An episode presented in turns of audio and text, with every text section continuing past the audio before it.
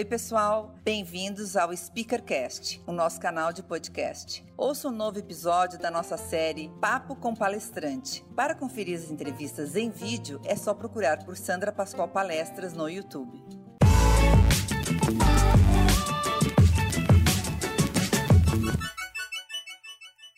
Pessoal, hoje é, no nosso Papo com Palestrante eu tenho uma pessoa muito especial, é a Verônica Oliveira.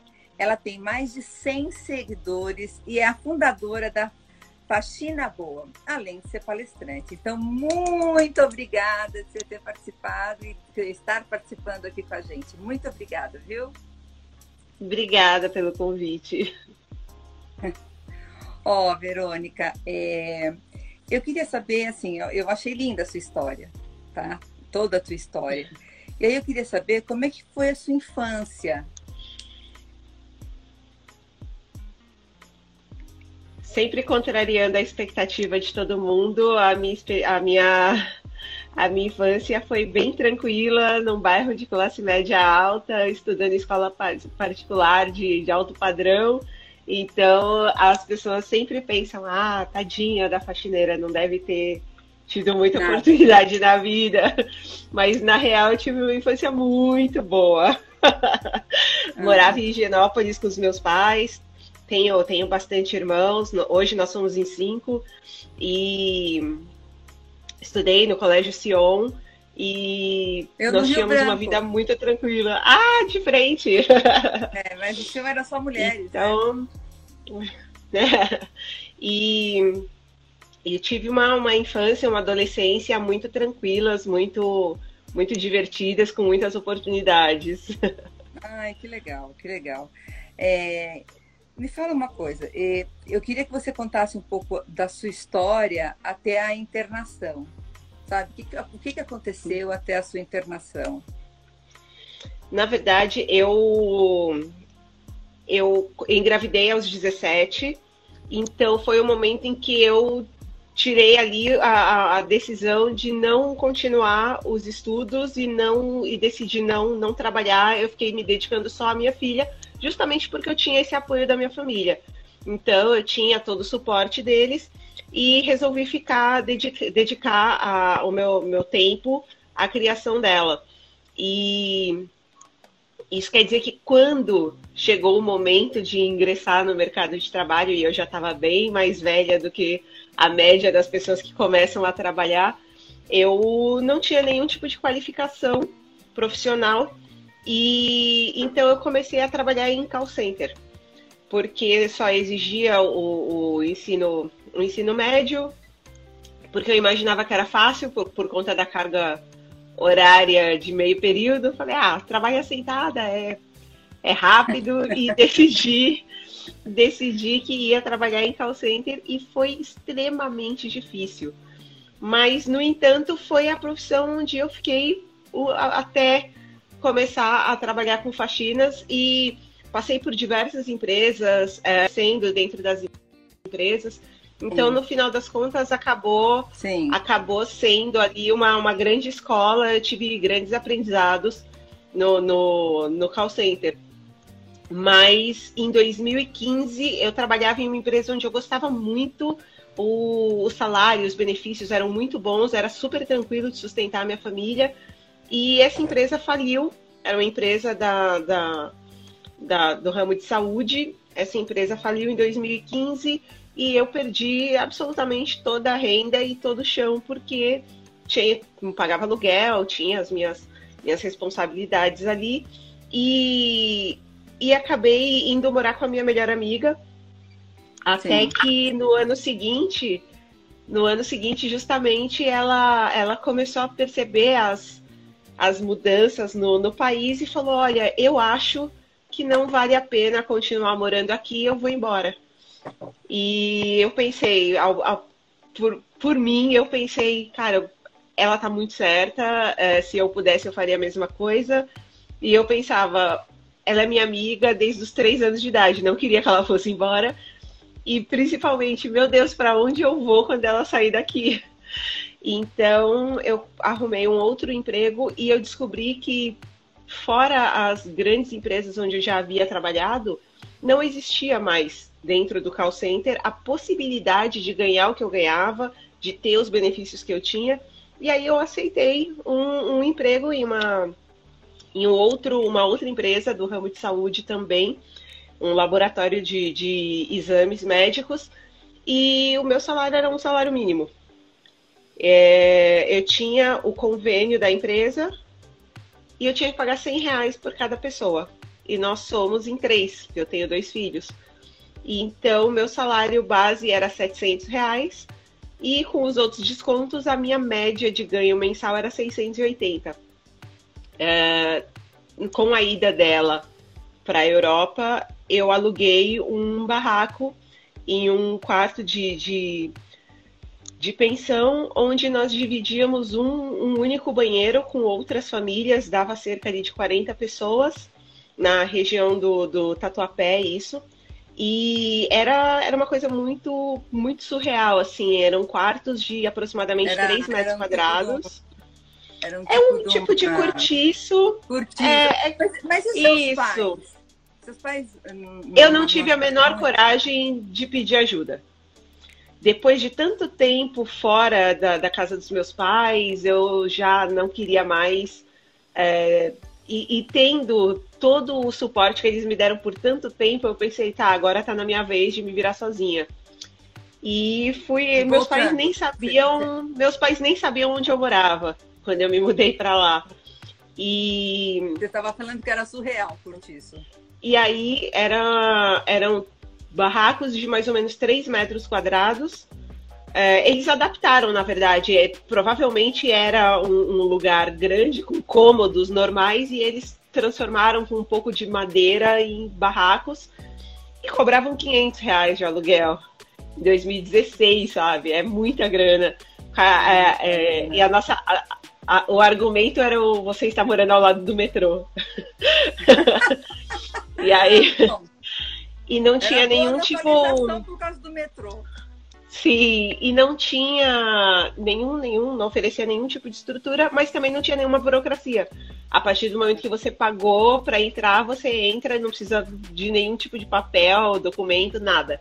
Não pagava é, gás, não pagava luz, nada disso. Hum, pagava, mas dividido entre os moradores e cada um compra o seu botijão de gás. Certo, Que, aliás, era perigosíssimo. Todos os botijões não cabia dentro dos barracos, então ficava do lado de fora. Era bem perigoso, assim. E, inclusive, tinha uma única tomada para cada, cada barraco. É, eu tinha uma TV. É, uma TV não, eu tinha um, um computadorzinho, um ventilador carregava três celu dois celulares, que era o meu e o da minha filha, uh, um micro-ondas e mais tinha mais alguma coisa e a geladeira. Então imagina quantas extensões ligando todas as coisas. E é basicamente por isso que as favelas pegam fogo. Claro, é por esse tipo de coisa. E eu prometi muito para os meus filhos de que aquela, aquela situação seria temporária. É, o que não fazia o menor sentido, porque ganhando o que eu ganhava, vivendo do jeito que a gente vivia, como é que eu iria sair daquilo se o meu a minha renda básica para passar o mês era em torno de entre 50 e 80 para três pessoas. Então a gente não, não tinha alimentação garantida, não tinha lazer garantido, não tinha remédio garantido, era tudo meio no, no, do que a vida trouxesse. É, e aí eu comecei a adoecer de uma forma em que eu tinha medo de sair de dentro de casa, eu tinha medo de estar lá dentro, eu tinha medo de ir trabalhar, então eu tinha ataque de pânico constante. Às vezes eu sentava no meio da rua e começava a chorar no meio da rua, assim, me segurava no vagão do metrô e não, não saía daquele lugar e precisava vir um funcionário do metrô me tirar e me levar para o ambulatório do metrô. Era uma coisa horrível. E foi passando o tempo, aquilo foi me consumindo de tal forma que no final de 2016 eu tentei suicídio.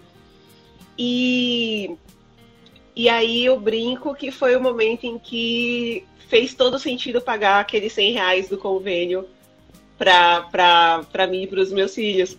Porque eu fiquei internada numa clínica psiquiátrica em Moema. E era um lugar super grandão, com piscina. E aí eu falo para todo mundo, cara, Eu ganhava 680 reais, mas eu morei um mês em Moema. eu sou ninja. Tinha cinco refeições por dia e eu morei em Moema. Eu sou muito ah, chique. Dá licença. É, de um jeito ou de outro, eu vou, eu vou, eu acabo indo pro lugar que eu quero. Agora é engraçado. Não, Aí, nessa época, é. Agora eu acho. Agora eu dou risada, mas meu Deus, foi horrível. Quando. Quando. E as crianças aconteceu, a, a minha filha ficou com a minha mãe e o meu filho ficou com o pai dele. Tá. É, eu, eu, nunca vou esquecer da, da minha mãe no telefone. Eu falei, traz um biquíni. Ela, Oi? é que tem piscina aqui. eu voltei Ai, até com a marquinha. E aí, quando. E aí, no, no hospital, teve um momento muito definitivo para mim, porque um dos médicos falou assim: você consegue entender que você. Ele falou: eu fui diagnosticada com depressão e, e transtorno de ansiedade generalizada. Mas ele falou muito claramente: ele falou, você consegue entender que você não é exatamente doente? Você é pobre. Pobre você consegue reverter. E aí ele falou: pensa na, na, situação das outras pessoas que estão internadas aqui, que têm doenças muito graves e elas não vão conseguir sozinhas sair disso. E eu vejo que você consegue. E aí eu fui, pensei nisso o tempo todo da minha internação. Eu falei, cara, ele não tá errado. É, então foi, foi uma fala muito importante para mim. E quando eu saí do hospital, é que eu tive a, a a intenção de buscar alguma coisa que me fizesse feliz, mas eu não fazia a menor ideia do que seria essa coisa. Então foi bem foi bem angustiante também procurar uma coisa para me tirar do trabalho que eu não gostava, me tirar da casa que eu não gostava, mas acabou sendo também aquele momento em que, sem querer, as coisas deram certo a ponto de conseguir é, sair daquela situação. Porque quando eu saí do hospital, a minha mãe não deixava muito eu sair de casa. É, a família estava muito preocupada com tudo que tinha acontecido, o fato deles não estarem sabendo de tanta coisa rolando. Então eu fiquei na casa da minha mãe e um dia eu pedi para ir até a casa de uma amiga. E, e durante a, ao longo do dia na casa dela, eu comecei a limpar. E aí limpando a casa dela. E é engraçado porque eu tenho. Você, nunca quer falar para seus amigos que a casa da pessoa tá zoada. Aí eu só falei assim: você tem um pano? Aí ela ficou olhando, tipo, que pano? Aí de repente eu já peguei. Peguei um balde, peguei umas coisas, comecei a limpar de cima a baixo, assim. E no final do dia ela me ofereceu 150 reais. Então, e foi engraçado que ela perguntou se eu não me ofendia. E eu pensei, cara, não, não, eu preciso muito desse dinheiro. E foi dali que eu pensei, se todos os dias eu ganhasse esse valor, eu nunca mais precisaria voltar para aquele trabalho que não me, me, fazia feliz e que não sustentava a minha família. E dali para criar a, o Faxina Boa foi, foi um, uma coisa boba, foi a conversa com os meus amigos em que eu comentei num grupo de amigos que eu queria divulgar meu trabalho e o, o meu ex-namorado fez a, a arte porque eu falei, olha, eu já sei, eu queria usar referências de cultura pop para que as pessoas se identificassem comigo, com quem eu sou. Porque é, eu mesma, eu tenho, eu tenho muitas tatuagens de de música, de, de desenho. Então as pessoas sabem que é uma coisa que, que para mim é muito importante. Então eu queria transparecer isso na forma de falar do meu trabalho. Que legal. Então, aí foi essa coisa de você fazer uma postagem que virou uma loucura e você foi até chamada a fazer uma entrevista na TV. Conta pra gente. É, quando ah, uma coisa que eu fiz foi pesquisar nas redes sociais como se divulgava o trabalho de, de faxina. E era sempre muito triste, ou a pessoa. Parece que a pessoa está se justificando. É, como se como se não tivesse, como se a vida dela tivesse dado tão errado que ela precisou daquilo como último recurso. E eu falei, poxa, na real eu vou só falar para as pessoas que eu sou muito boa E aí coloquei a primeira arte foi o cartão da série Breaking Bad, o cartão do advogado da série. E aí coloquei uma montagem com a minha foto. Foi o cartão do Saul Goodman, eu coloquei a minha, a minha cara no lugar ali dele. E a segunda foi a do Kill Bill, que era a minha cara no lugar da cara da uma turma e a, a vassoura no lugar da espada. E eu aquilo vi, repercutiu vi, de um jeito maluco, porque é, eu tinha 300 amigos no Facebook. Quando vi 10 mil curtidas, eu fiquei pensando, de onde gente? Quem são esses? Foi muito. Foi muito assustador até a princípio.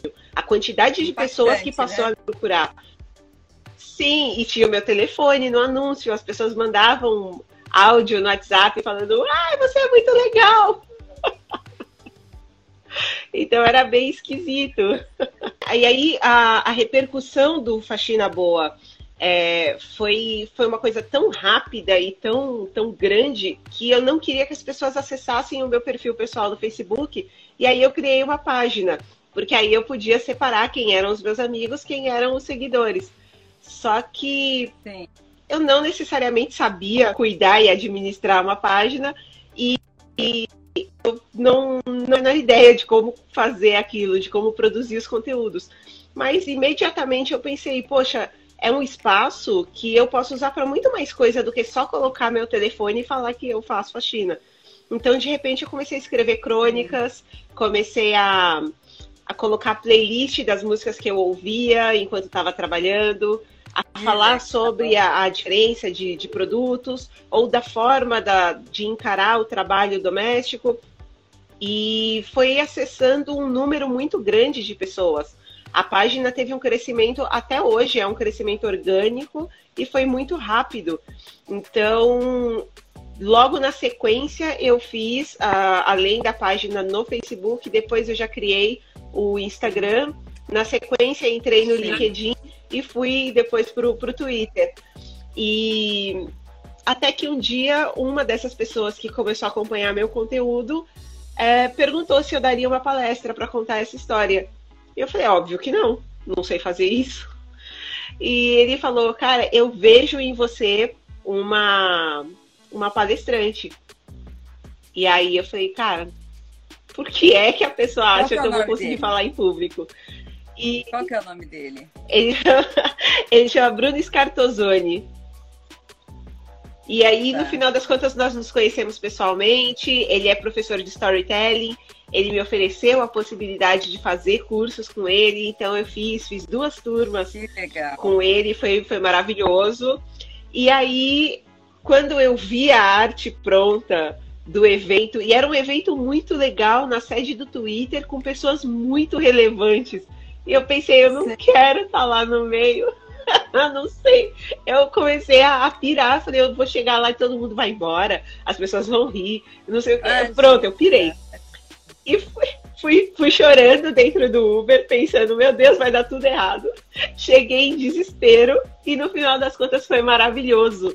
E quando acabou minha fala, que eu entreguei o microfone, eu pensei, quero fazer isso de novo. Que legal, que legal. Eu passei do desespero à empolgação em cinco minutos.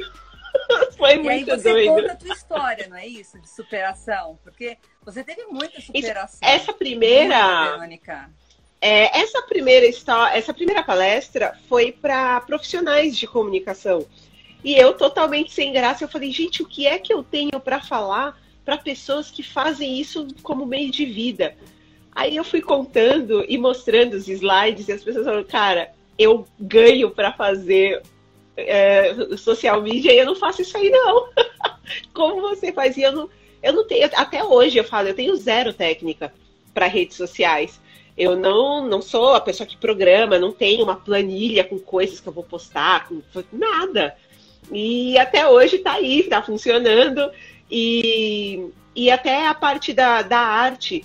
Eu me lembro que eu, me ofereceram um curso e eu aprendi tecnicamente de que você não pode ocupar o espaço da foto com texto. Cara, que aquilo não ia gerar engajamento Imagina, os meus estão totalmente fora do, do que eles falam e tá tudo certo, e deu tudo tá muito vendo? certo. É, então eu não tinha do que reclamar, sabe, com, com relação à minha produção de conteúdo, a, apesar de não ser nada técnico. E, e depois eu fui sendo chamada para outras palestras com outros focos.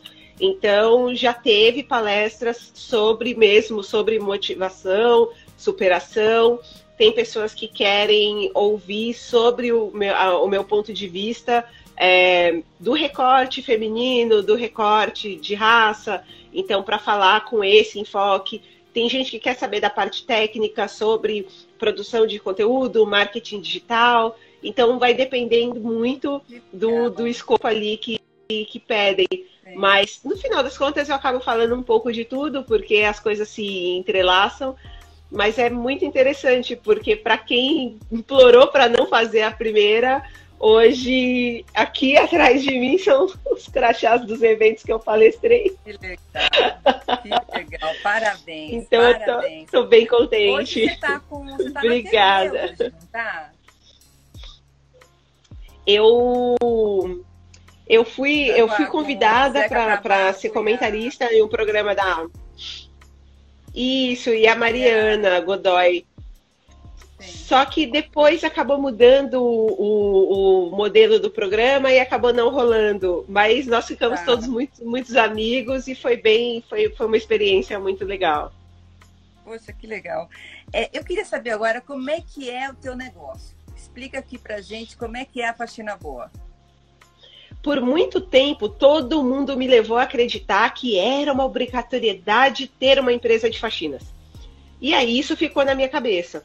Aí vai a bonita, fui fazer curso no Google, fui aprender a cuidar de uma empresa. Abri a bem de empresa, foi horroroso. De repente, eu já não estava fazendo mais o que eu queria, estava cuidando de papelada, estava fazendo pagamentos, estava administrando equipe e não estava gostando nem um pouco eu preferia muito mais sair eu mesma fazer minhas faxinas do que cuidar das pessoas que estavam fazendo faxinas e cuidar de agenda, cuidar de resolver perrengue. E eu falei, cara, não é isso aqui não que eu queria, tá errado. E, e foi um, um exercício muito libertador falar, não, não é isso, é, estou encerrando essa empresa, não quero. E aí, hoje, eu tenho uma empresa de produção de conteúdo. Então, eu não trabalho com intermediação de limpeza, eu tenho a empresa onde eu faço palestras e faço a criação de conteúdo. Então, eu faço cocriação com marcas, eu faço workshop para empresas, faço consultoria, mas não realmente. E eu parei de fazer as faxinas, foi muito difícil largar. Eu parei em fevereiro. Sim. E durante a. Quando, um pouquinho antes de começar a quarentena, tinha uma faxina agendada e aí a gente tá, tá prometida para quando tiver a vacina, eu volto na casa da cliente para limpar a casa dela. Você sabe que eu vi algumas coisas que você escreveu e tal, e você fala que acha que as pessoas não podem se sentir diminuídas porque faz faxina. E assim, as pessoas, quer dizer, e as pessoas também que contratam não devem se achar melhores do que a pessoa que está trabalhando Sim. e tal. Enfim.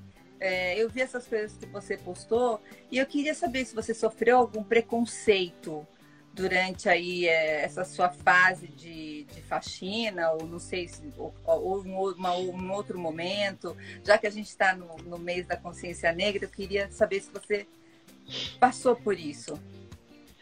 Eu percebo entre as pessoas, acho que o fato do, do trabalho doméstico ser majoritariamente exercido por pessoas negras é, eu não, não sei se foi se eu que realmente não percebo tanto, mas eu não consigo ver tantas situações quanto as situações de preconceito de classe. Então, é, eu vejo, por exemplo, pessoas que falam assim: uh, eu fiz uma faxina no, num apartamento, no final a moça falou que ia descer para ir ao supermercado, que era do ladinho do prédio dela, e ela falou: desce no seu elevador que eu desço no meu. E aí ela entrou no elevador social e me mandou ficar esperando. Eu falei, cara, não pode ser. Eu passei o dia inteiro dentro da casa dela, conversando com ela, interagindo com ela, mas de repente eu não sou digna de entrar no elevador com ela. Então, é... e às vezes é tão surreal que eu, eu demoro para reagir. Até eu absorver que aquilo aconteceu de fato é muito esquisito. É... Situações de. Até tem uma que eu acho maravilhosa do, do moço também que veio conversar comigo e ele perguntou qual andar eu morava no, no prédio. E eu falei, não, não moro aqui, tô, tô trabalhando, fazendo faxina. E ele, ele veio claramente interessado em mim. Quando eu disse que eu era faxineira, ele ficou horrorizado. E, e eu fiquei pensando, eu falei, ué. É, eu falei, ué, o que aconteceu? e tem. E, Ainda bem que você leva tem uma boa, putz. É, e, e, o clássico que foi quando eu comprei o meu, quando eu, quando eu troquei de celular, e as pessoas falavam: você não acha que esse celular é muito bom para você? Por que você precisa ter um celular desses? É ofensivo para as pessoas que a gente consiga ter coisas, consiga progredir. É, já houve uma situação de uma pessoa. Eu, eu era casada, meu marido tinha um bom carro e a pessoa não quis que eu fizesse faxina para ela, porque ela disse que eu não precisava, afinal de contas, meu carro era melhor que o dela. Então, quer dizer, ela não, não aceitou o fato de que eu poderia ter um carro legal. Falou, ah, por quê? E eu pensando, hoje preciso sim, porque o valor da diária é o que eu gasto de gasolina na semana. tá caro Ai, pra caramba. É. Galera não sabe quanto custa. Você já você já realizou o seu sonho? O meu grande sonho mais besta era viajar de avião. Eu era louca para ver como era. Eu sempre quis. E não, assim, eu não tava ligando. Podia ir até Campinas, podia ser 10 minutos dentro do avião. Eu queria entrar no avião. E aí, aí aconteceu uma situação em que eu fui convidada para participar de um programa de TV e depois. E eu chorei muito, e não porque eu queria ir até o Rio de Janeiro participar do programa. Eu chorei porque eu não ia viajar de avião. E aí eu resolvi contar isso na internet. Eu falei, cara, eu tô em desespero porque aconteceu isso, isso e isso, e eu não vou mais pro Rio de Janeiro. E agora eu achei que era dessa vez que eu ia entrar no avião. Aí uma moça mandou a mensagem e falou: vem fazer uma faxina na minha casa. Eu moro no Rio de Janeiro e você vem de avião. Eu falei, ai meu Deus, ai meu Deus, ai meu Deus. e fui, aí. eu passei, e aí a gente combinou o seguinte: eu fiquei seis dias no Rio, então eu marquei mais duas faxinas, então eu ganhava grana, no outro dia eu gastava, no outro dia eu fiz outra faxina, no outro dia eu passeava e gastava. Ai, foi muito, foi muito maravilhoso. E então aí depois realizou, de né, o sonho. É, e depois de dois anos, com dois anos fazendo faxina, eu falo, eu trabalhei 12 anos no telemarketing. Eu nunca tinha saído de férias. Com dois anos de faxina, eu passei duas semanas na Europa. então, e aí eu falei, a, o mais engraçado da, da viagem para o Rio de Janeiro é que eu tonta, eu moro do lado do aeroporto de Guarulhos. Aí na hora de comprar, eu tava tão empolgada que eu comprei errado, eu comprei Congonhas. Cara, eu levo três horas para chegar em Congonhas e eu levei 45 minutos no avião. É, mas olha, você sabe que é muito melhor. A chegada por, por pelo Santos Dumont é mágica. É muito bonito, né? Pro, pro Rio de Janeiro quando tá limpo o céu, você chega pelo galeão, não é a mesma coisa. É, a é muito coisa. diferente, é bem mais é, bonito mesmo. É. Olha, o que, que te faz feliz? Ai, eu, esses dias foi, foi o aniversário de quatro anos uh, do Faxina Boa. E eu falei o quanto tudo isso me fez feliz, todas as transformações na minha vida. E alguém falou assim: ah, cara, você chegou muito longe porque você tem um selo de verificada nas redes sociais. Aí eu falei, tá, é legal, mas sabe o que eu tenho? Eu tenho comida na minha casa todos os dias. É muito distante da realidade do, do povo brasileiro e é uma coisa que é um orgulho tão grande que eu tenho, porque já faltou tanto pra gente e hoje é, é normal eu posso escolher o que eu vou comer, eu posso comer todos os dias, e isso até hoje, assim, tem vários momentos em que eu penso, ai, gente, ai, isso é tique.